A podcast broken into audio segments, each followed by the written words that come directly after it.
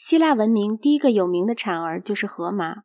关于荷马的一切，全都是推测。但是最好的意见似乎是认为他是一系列的诗人，而并不是一个诗人。或许《伊利亚特》和《奥德赛》两书完成的期间约占二百年的光景。有人说是从公元前七百五十年到前五百五十年，而另有人认为荷马在公元前八世纪末就差不多已经写成了。荷马诗现存的形式是被比西斯垂塔斯带给雅典的，他在公元前五百六十年至前五百二十七年执政。从他那时以后，雅典的青年就背诵着荷马，而这就成为他们教育中最重要的部分。但在希腊的某些地区，特别是在斯巴达，荷马直到较晚的时期才享有同样的声望。荷马的诗歌好像后期中世纪的宫廷传奇一样。代表着一种已经开化了的贵族阶级的观点。他把当时在人民群众中依然流行的各种迷信看成是下等人的东西而忽略过去。但是到了更后来的时期，许多这些迷信又都重见天日了。近代作家根据人类学而得到的结论是：荷马绝不是原著者，而是一个删定者。他是一个十八世纪式的古代神话的诠释家。怀抱着一种上层阶级文质彬彬的启蒙理想，在荷马诗歌中代表宗教的奥林匹克的神奇，无论是在当时或是在后世，都不是希腊人唯一崇拜的对象。在人民群众的宗教中，还有着更黑暗、更野蛮的成分。他们虽然在希腊智慧的盛期被压抑了下去，但是一等到衰弱或恐怖的时刻，就会迸发出来。所以每逢衰世，便证明了。被荷马所摒弃的那些宗教迷信，在整个古典时代里依然继续保存着，只不过是半隐半现罢了。这一事实说明了许多事情，否则的话，这些事情便似乎是矛盾而且令人感到惊异的了。在任何地方的原始宗教都是部族的，而非个人的。人们举行一定的仪式，通过交感的魔力，以增进部族的利益，尤其是促进植物。动物与人口的繁殖，在冬至的时候，一定要祈求太阳不要再减少威力。在春天与收获季节，也都要举行适当的祭礼。这些祭礼往往能鼓动伟大的集体热情，个人在其中消失了自己的孤立感，而觉得自己与全部族合为一体。在全世界，当宗教演进到一定阶段时，做牺牲的动物和人都要按照祭礼被宰杀吃掉的。在不同的地区，这一阶段出现的时期也颇为不同。以人做牺牲的习俗，通常都比把作为牺牲的人吃掉的习俗要持续的更长久些。就在希腊历史时期开始时，也还不曾消灭。不带有这种残酷景象的祈求丰收的仪式，在全希腊也很普遍。特别是伊留西斯神秘教的象征主义，根本上是农业的。必须承认。荷马诗歌中的宗教并不很具有宗教气味，神奇们完全是人性的。与人不同的只在于他们不死，并具有超人的威力。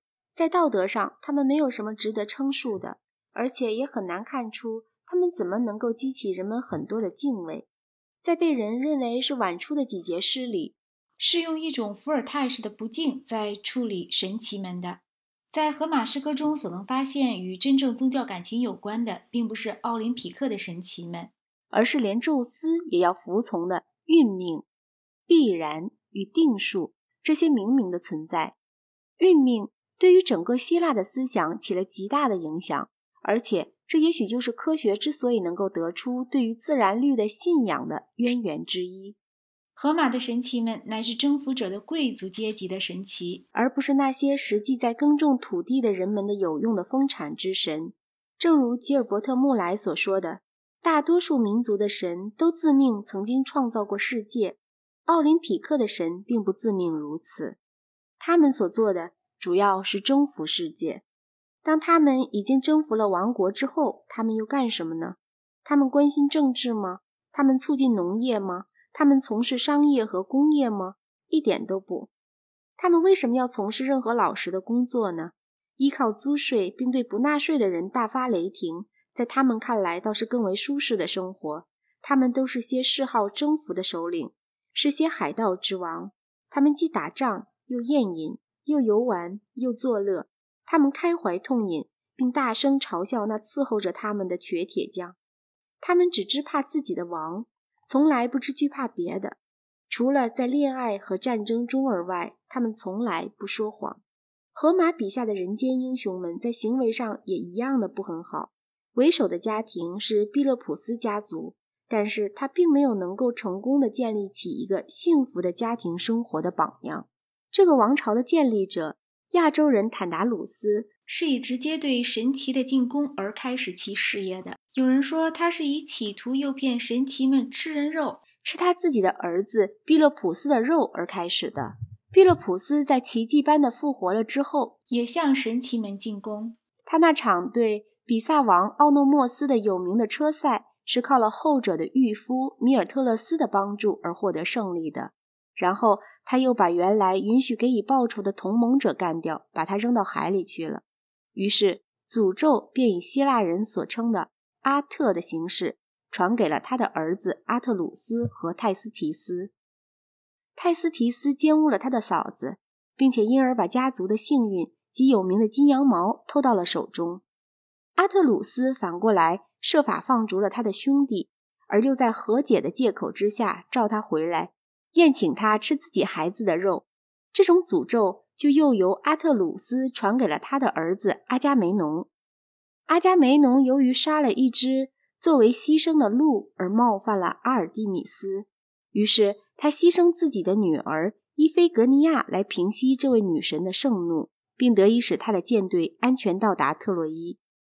阿伽梅农又被他不贞的妻子和他的情夫及泰斯提斯所留下来的一个儿子厄吉斯特斯谋杀了。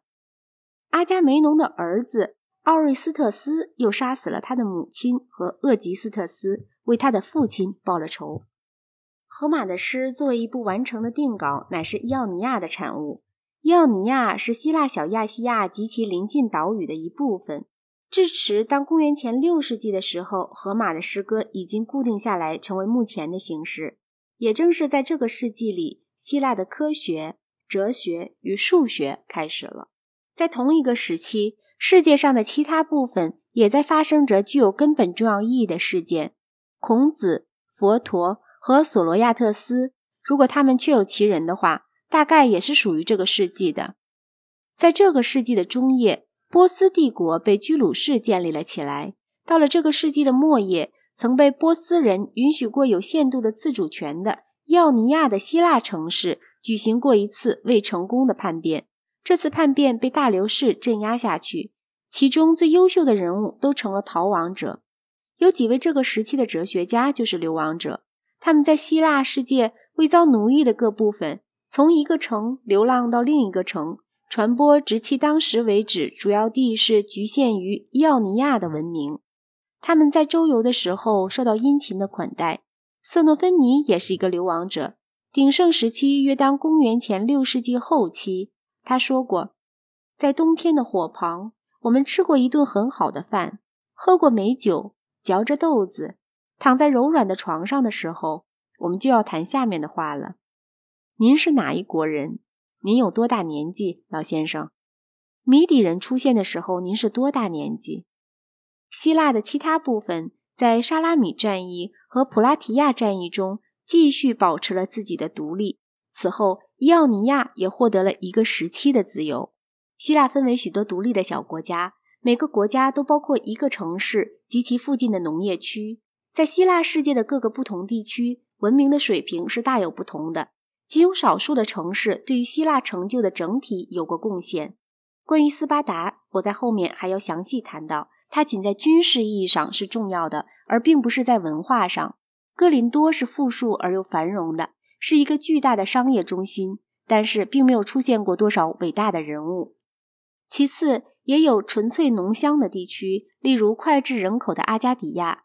城市人都把它想象为牧歌式的，但它实际上却充满了古代的野蛮恐怖。居民们崇拜牧神潘，他们有许多丰收的记忆，并且往往是以一根方柱代替神像来进行仪式的。山羊是丰收的象征，因为农民们太穷，不可能有牛。当粮食不够的时候，人们就殴打潘的神像。在偏僻的中国乡村里，至今还仍然有类似的事情。有一种想象中的狼人族，或许是与以人做牺牲以及吃人肉的风气有关。那时以为，谁若是吃了做牺牲的人的祭肉，就会变成一个狼人。有一个供奉宙斯、里凯欧斯的洞，在这个洞里，人是没有影子的。走进去的人，在一年之内便要死掉。这一切迷信在古典时代还都仍然盛行着。潘原来的名字是帕昂，意思是饲养人或牧人。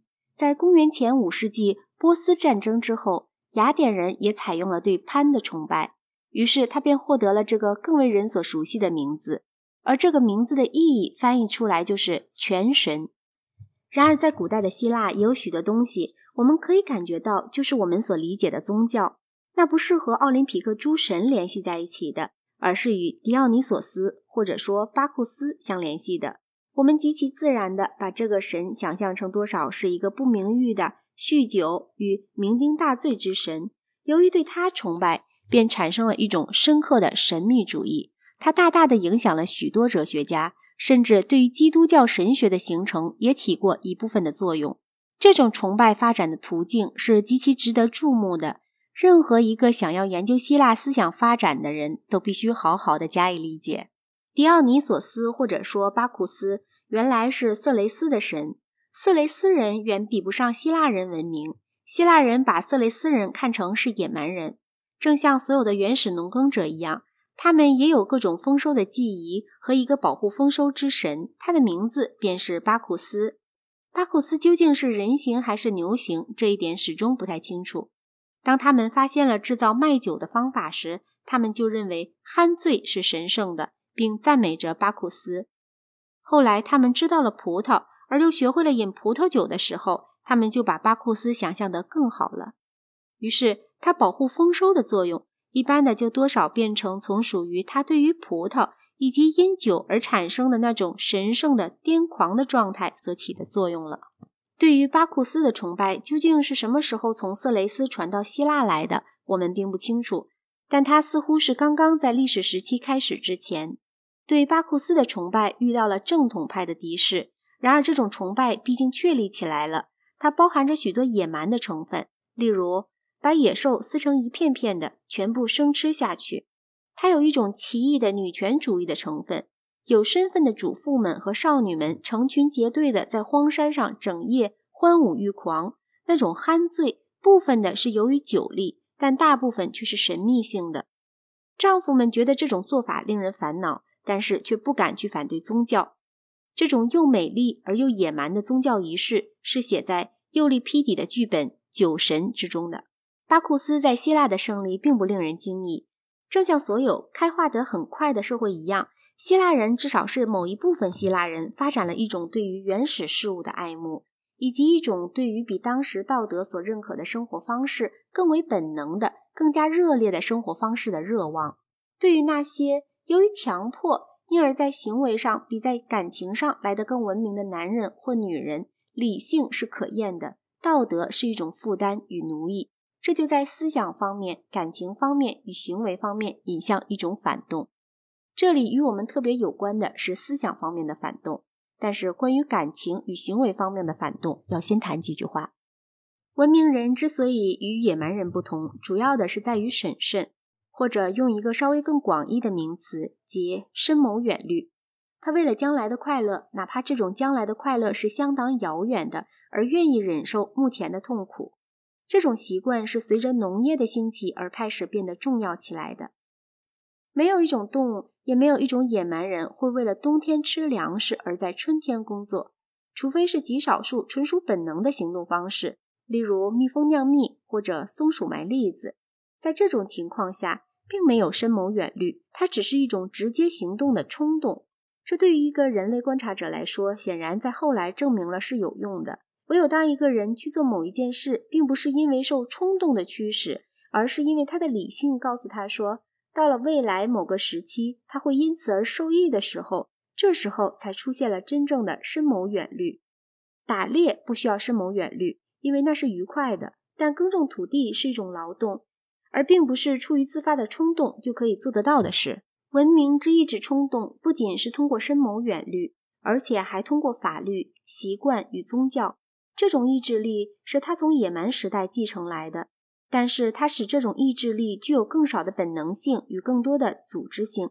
某些行动被认为是犯罪的，要受到惩罚；另外，又有些行动虽然不受法律惩罚，但被视为是邪恶的，并且使犯有这种罪行的人遭受社会的指责。私有财产制度带来了女性的从属状态，同时通常还创造出了一个奴隶阶级。一方面是把社会的目的性强加给个人，而另一方面，个人已经获得了一种习惯，把自己的一生视为一个整体，于是越来越多的为着自己的未来而牺牲自己的目前。很显然，这种过程可以推行得很过分，例如守财奴便是如此。但是，纵使不推行到这样的极端，审慎也很容易造成丧失生命中某些美好的东西。巴库斯的崇拜者就是对于审慎的反动，在沉醉状态中，无论是肉体上或是精神上，他都又恢复了那种被审慎所摧毁的强烈感情。他觉得世界充满了欢愉和美，他的想象从日常顾虑的监狱里面解放了出来。举行巴库斯里便造成了所谓的激情状态。这个名词在字源上是指神进入了崇拜者的体内。崇拜者相信自己已经与神合而为一。人类成就中最伟大的东西，大部分都包含有某种沉醉的状态，某种程度上以热情来扫除审慎。没有巴库斯的成分，生活便会没有趣味；有了巴库斯的成分，生活便是危险的。审慎对热情的冲突是一场贯穿着全部历史的冲突。在这场冲突中，我们不应完全偏袒任何一方。在思想的领域内，清醒的文明大体上与科学是同义语，但是毫不掺杂其他事物的科学是不能使人满足的。人也需要有热情、艺术与宗教。科学可以给知识确定一个界限，但是不能给想象确定一个界限。在希腊哲学家之中，正像在后世哲学家中一样，有些哲学家基本上是科学的，也有些哲学家基本上是宗教的。后者大部分都直接的或间接的受到巴库斯宗教的影响，这特别适用于柏拉图，并且通过他而适用于后来终于体现为基督教神学的那些发展。狄奥尼索斯的原始崇拜形式是野蛮的，在许多方面是令人反感的。他之影响了哲学家们，并不是以这种形式，而是以奥尔弗斯为名的精神化了的形式，那是禁欲主义的，而且以精神的沉醉代替肉体的沉醉。奥尔弗斯是一个朦胧但有趣的人物，有人认为他实有其人，另外也有人认为他是一个神或者是一个想象中的英雄。传说上认为他像巴库斯一样来自色雷斯，但是他似乎更可能是来自克里特。可以断定，奥尔弗斯教义包括了许多最初似乎是渊源于埃及的东西，而且埃及主要地是通过克里特而影响了希腊的。据说奥尔弗斯是一位改革者，他被巴库斯正统教义所鼓动起来的狂热的酒神侍女们撕成碎片。在这一传说的古老形式中，他对音乐的嗜好并没有像后来那么重要。他基本上是一个祭司和哲学家。无论奥尔弗斯本人的教义是什么，但奥尔弗斯教徒的教义是人所熟知的。他们相信灵魂的轮回。他们教导说，按照人在世上的生活方式。灵魂可以获得永恒的福祉，或者遭受永恒的或暂时的痛苦。他们的目的是要达到纯洁，部分的依靠净化的教理，部分的依靠避免某些种污染。他们中间最正统的教徒忌吃肉食，除非是在举行仪式的时候作为圣餐来吃。他们认为人部分的属于地，也部分的属于天。由于生活的纯洁，属于天的部分就会增多。而属于地的部分便会减少，最后一个人可以与巴库斯合一，于是便称为一个巴库斯。曾有过一种很精致的神学，按照那种神学的说法，巴库斯曾经诞生过两次，一次是从他的母亲西米利诞生的，另一次是从他的父亲宙斯的大腿里诞生的。狄奥尼索斯的神话有许多种形式，有一种说。狄奥尼索斯是宙斯和波西风的儿子，他还是小孩子的时候就被巨人族撕碎，他们吃光了他的肉，只剩下他的心。有人说，宙斯把这颗心给了西米利；另外有人说，宙斯吞掉了这颗心。无论哪一种说法，都形成了狄奥尼索斯第二次诞生的起源。巴库斯教徒把一只野兽撕开并生吃它的肉，这被认为是重演巨人族撕碎并吃掉迪奥尼索斯的故事。而这只野兽在某种意义上便是神的化身。巨人族是地所生的，但是吃了神之后，他们就会有一点神性。所以人是部分的属于地的，部分的属于神的。而巴库斯教里就是要使人更完全的接近神性。尤利皮底让一个奥尔弗斯祭司的口中唱出一段自白是有教育意义的：“主啊，你是欧罗巴泰尔的苗裔。”宙斯之子在你的脚下，是克里特千百座的城池。我从这个暗淡的神龛之前向你祈祷。雕栏玉砌装成的神龛，是折查利布的剑和野牛的血，天衣无缝的柏木栋梁寂然不动。我的岁月在清流里消逝。我是伊蒂安宙夫神的仆人。我得到了秘法新传。我随着查格鲁斯终夜游荡。我已听惯了他的呼声如雷，成就了他的红与血的宴会，守护这伟大母亲山头上的火焰。我获得了自由，而被赐名为披甲祭司中的一名巴库斯。我全身已装束洁白，我已洗净了人间的罪恶与粪土。我的嘴头从此禁绝了再去触及一切杀生害命的肉食。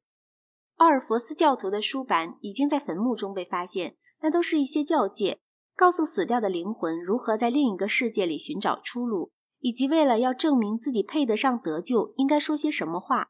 那些书板都是残缺不全的，其中最完整的一份如下：你将在九泉之下地府的左边看到一泓泉水，泉水旁伫立着一株白色的柏树。这条泉水你可不要走近，但在你的记忆湖边将看到另一条泉水，寒水流涌。旁边站着卫士，描说：“我是大地与星天的孩子，但我的氏族却仅属于天。这你也知道。看呐，我焦渴的要死了，请快给我记忆湖中流涌出来的寒泉冷冽。他们自会给你饮那神圣的泉水，从此你就将君临其他的英雄。”另一个书板说道：“欢迎你忍受了苦难的人，你将由人变成神。”另外又有一个说道。快乐而有福的人，你将成为神，再也不会死亡。灵魂所不能喝的泉水就是列特，它会使人遗忘一切的。另一股泉水是涅摩沁，它会使人记忆一切。另一个世界的灵魂如果想要得救，就不可遗忘，而相反的，必须能有一种超乎自然的记忆力。奥尔弗斯教徒是一个苦行的教派，酒对他们来说只是一种象征。正像后来基督教的圣餐一样，他们所追求的沉醉是激情状态的那种沉醉，是与神合而为一的那种沉醉。他们相信以这种方式可以获得以普通方法所不能得到的神秘知识。这种神秘的成分随着毕达哥拉斯一起进入到希腊哲学里面来。毕达哥拉斯就是奥尔弗斯教的一个改革者，正如奥尔弗斯是巴库斯教的一个改革者一样。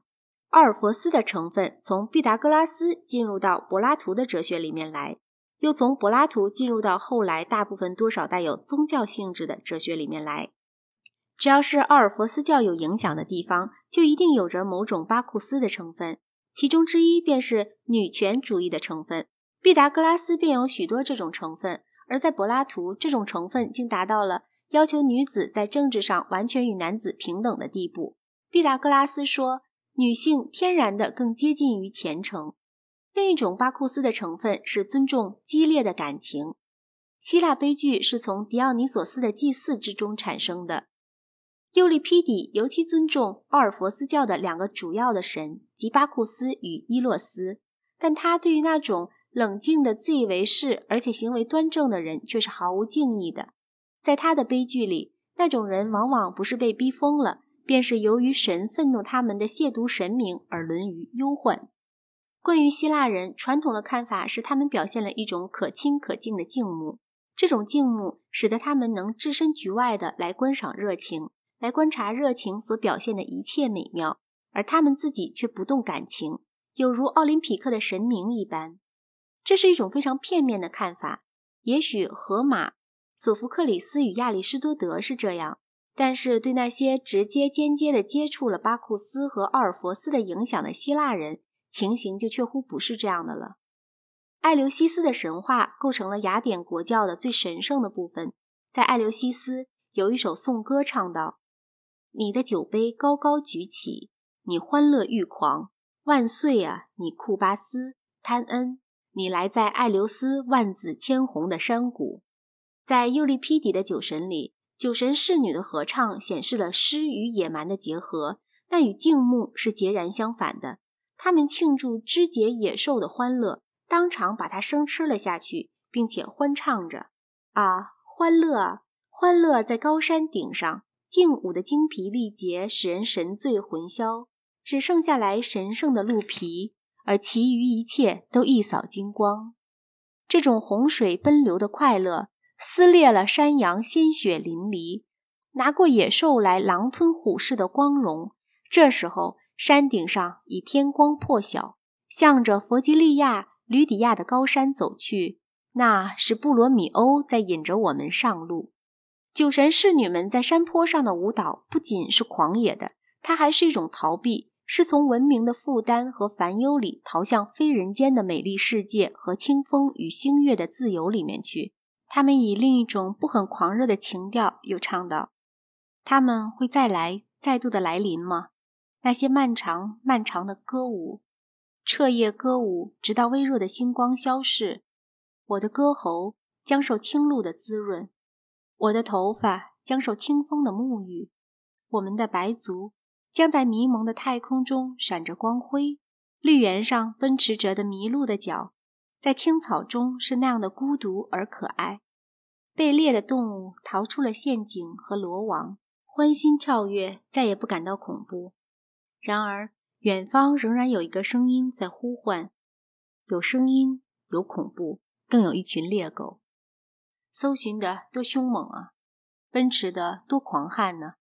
沿着河流和峡谷不断向前，是欢乐呢，还是恐惧？你急如狂飙的族种啊！你奔向着可爱的碎骨无人的寂静的土地，那儿万籁俱寂，在那绿荫深处，林中的小生命生活的无忧无虑。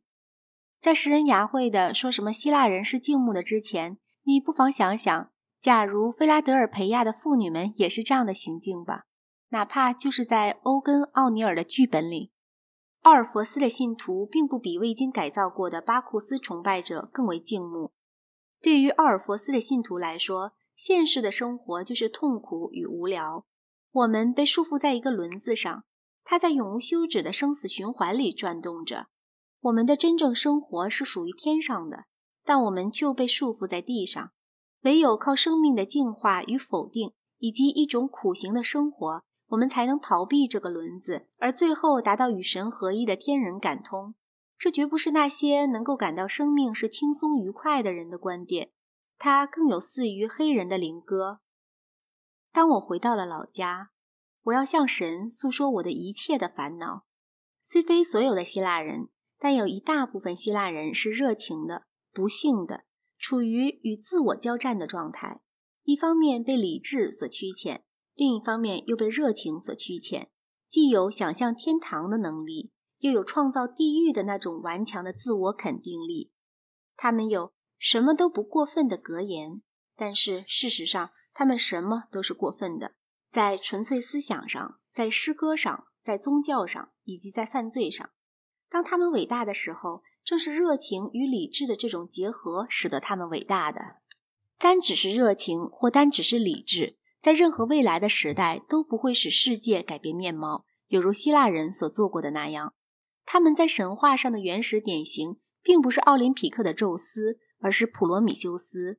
普罗米修斯从天上带来了火，却因此而遭受着永恒的苦难。然而，如果把它当做全体希腊人的特征时，那么上文所说的就会和以静穆作为希腊人的特征的那种观点是同样的片面了。事实上，在希腊有着两种倾向：一种是热情的、宗教的、神秘的、出世的；另一种是欢愉的、经验的、理性的，并且是对获得多种多样的事实的知识感到兴趣的。希罗多德就代表后一种倾向。最早的伊奥尼亚的哲学家们也是如此，亚里士多德在一定的程度内也是如此。贝洛赫描写奥尔弗斯教说道：“但是希腊民族是非常充满青春活力的，他不能普遍接受任何一种否定现实，并把现实的生命转到来世上面去的信仰。因此，奥尔弗斯的教义始终局限于教者的相当狭小的圈子之内，对于国教并没有任何一点影响。”甚至于在像雅典那样已经在国家祭祀之中采用了神秘教的祭礼，并且使之获得法律的保障的地区，也是没有一点影响的。整整过了一千年之后，这些观念当然是在一种截然不同的神学外衣之下，才在希腊世界获得了胜利。看起来这似乎是过分的夸大，特别以对于饱和着奥尔弗斯教义的艾留西斯神秘教为然。大致可以说，具有宗教气质的人都倾向于奥尔弗斯教，而理性主义者则鄙视他。我们可以把他的地位和18世纪末、19世纪初英国的卫理教派相比。我们多少知道点一个有教养的希腊人从他的父亲那里学到了什么，但是在他的早年从他的母亲那里学到了什么，我们就知道的很少了。在很大的程度上，希腊女人是与男人们所享受的文明隔绝开来的。即使在其全盛时代，无论有教养的雅典人的明确的、自觉的心理过程是怎样的理性主义，然而他们似乎从传统中，从幼年时代起就保存着一种更为原始的思想感情的方式。这种方式常常在严重的关头很容易占优势。因此，简单的分析希腊的全貌就会是不恰当的了。宗教，尤其是非奥林匹克的宗教，对于希腊思想的影响。直到最近才被人们所充分地认识到，有一本革命性的书——哈里逊的《希腊宗教研究导言》，着重指出了普通希腊人宗教中的原始的成分与狄奥尼索斯的成分。康福德的《从宗教到哲学》一书，力图使研究希腊哲学的学者们注意到宗教对于哲学家的影响。但是这本书中的解释，或者这本书中的人类学，却有很多地方是不能完全作为信史接受的。我所知道的最公允的叙述，要算是约翰·伯奈特的早期希腊哲学，尤其是第二章“科学与宗教”。伯奈特说，科学与宗教的冲突产生于公元前六世纪，席卷了全希腊的宗教复兴。同时，历史舞台也从伊奥尼亚转到了西方。他说，大陆希腊宗教的发展与伊奥尼亚的方式是很不相同的，特别是对狄奥尼索斯的崇拜。那是从色雷斯传来的，《荷马诗歌》中只不过是提到而已，包含着一种萌芽中的对于人与世界关系的全新的观察方式。把任何崇高的观点都归之于色雷斯人本身当然是错误的，但是毫无疑问，对希腊人来说，天人感通的现象提示他们说，灵魂绝不止于自我的微弱的副本而已，而且唯有在灵魂脱离肉体的时候。才能显示出它的真正的性质。看起来，希腊宗教似乎是正将进入东方宗教所以达到的同样的阶段。而且，若不是由于科学的兴起，我们很难看出有什么东西能够阻止这种趋势。通常都说，由于希腊人没有祭司阶级，所以使他们得免于东方式的宗教。然而，这是倒果为因的说法。祭司阶级并不制造教条，虽然一旦有了教条之后，他们是要保存教条的。东方民族在他们发展的早期阶段也没有上述意义的祭司阶级。挽救希腊的，并不是由于没有一个祭司阶级，而是由于有科学的学派存在。新的宗教在某种意义上它是新的，虽然在另一种意义上，它和人类是同样的古老。随着各个奥尔弗斯教团的建立而达到它发展的最高峰。就我们所能知道的而论，他们的发源地是亚底加，但是他们传播的异常迅速，尤其是在意大利南部和西西里。首先，他们都是属于崇拜狄奥尼索斯的组织，但是他们具有两种特征，这两种特征是希腊人中的新东西。他们渴望着有一种启示作为宗教权威的根源。他们还组成了人为的社团，那些包含着他们的神学的诗篇。据说是色雷斯的奥尔弗斯所作。这位奥尔弗斯本人曾进入过地狱，因此他是一个稳妥的引导者，能够使脱离了躯壳的灵魂在另一个世界里度过种种危险。伯奈特继续说，奥尔弗斯教派的信仰和大约同时在印度所流行的信仰，两者之间有着惊人的相似之点。虽然他认为他们不会有过任何的接触。然后他就说到“狂欢”这个字的原意。奥尔弗斯教用这个字来指胜利，并且以此来净化信徒的灵魂，使之得以避免生之巨轮。